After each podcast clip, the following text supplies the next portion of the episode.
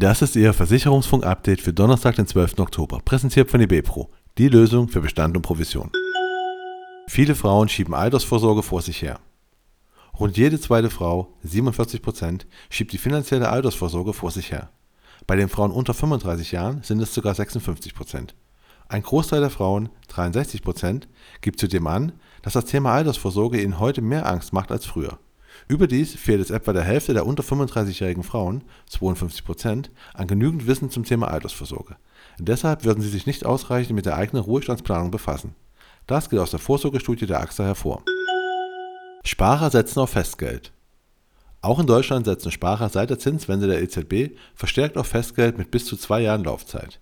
Das darin angelegte Volumen stieg in den letzten zwölf Monaten um 444 Prozent während das Gesamtvolumen der Spareinlagen nur um 0,77% zulegen konnte. Die nominalen Zinsen auf Festgeld mit bis zu zwei Jahren Laufzeit erreichten im August mit 3,12% pro Jahr ein 14-Jahres-Hoch und waren zuletzt im Dezember 2008 höher. Das geht aus dem Zinsradar von Tagesgeldvergleich.net hervor. Die Bayerische baut Präsenz im digitalen Vertrieb aus.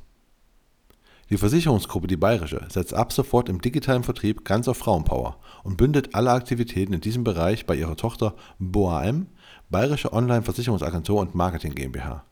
Die vertriebliche Betreuung von Online-Portalen und Partnern war bisher am regionalen Maklervertrieb angehängt und wird künftig im digitalen Vertrieb der Bayerischen angesiedelt. Die Einheit wird von Susanne Paster geleitet. Für den Bereich Digital Partner Management ist seit September Tatjana Kusowa verantwortlich.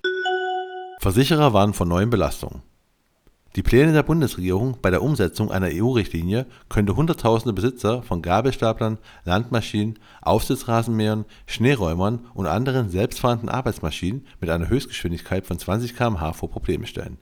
Derartige Fahrzeuge sind in den meisten Fällen über betriebliche Haftpflichtversicherung abgesichert. Jetzt will die Regierung so hohe Versicherungssummen hierfür vorschreiben, dass mehrere hunderttausend Versicherungsverträge geändert werden müssten, mit der Folge, dass viele Versicherte mehr zahlen würden als bisher sagt GDV-Hauptgeschäftsführer Jörg Asmussen. Finlex mit neuem Finanzchef. Patrick Schüler verstärkt als CFO das Finlex Management Team. Schüler kommt von der inzwischen führenden deutschen Low-Code-Banking-Plattform Fintus. Dort trieb er als CFO und Head of M&A die Entwicklung vom Startup zu einem etablierten mittelständischen Softwareanbieter voran. Bei Finlex wird er Frederik Fassold nachfolgen. Schüler soll seine Fähigkeiten insbesondere aus dem Investorenmanagement und den M&A-Aktivitäten einsetzen, um die weitere Expansion des Unternehmens voranzutreiben. BVK-Vizepräsident in DIN-Beirat gewählt. Der Vizepräsident des Bundesverbandes Deutscher Versicherungskaufleute, Andreas Vollmer, ist am 9. Oktober in den Beirat des DIN-Normausschusses Finanzen gewählt worden. Der Beirat ist das Aufsichtsgremium des DIN-Normausschusses. Dieser hat in den letzten Jahren wegweisende Normen wie zum Beispiel die DIN 77230 Basisfinanzanalyse für Privathaushalte erarbeitet. Und das war Ihr Versicherungsfunk-Update für Donnerstag, den 12. Oktober, präsentiert von eBepro, die Lösung für Bestand und Provision.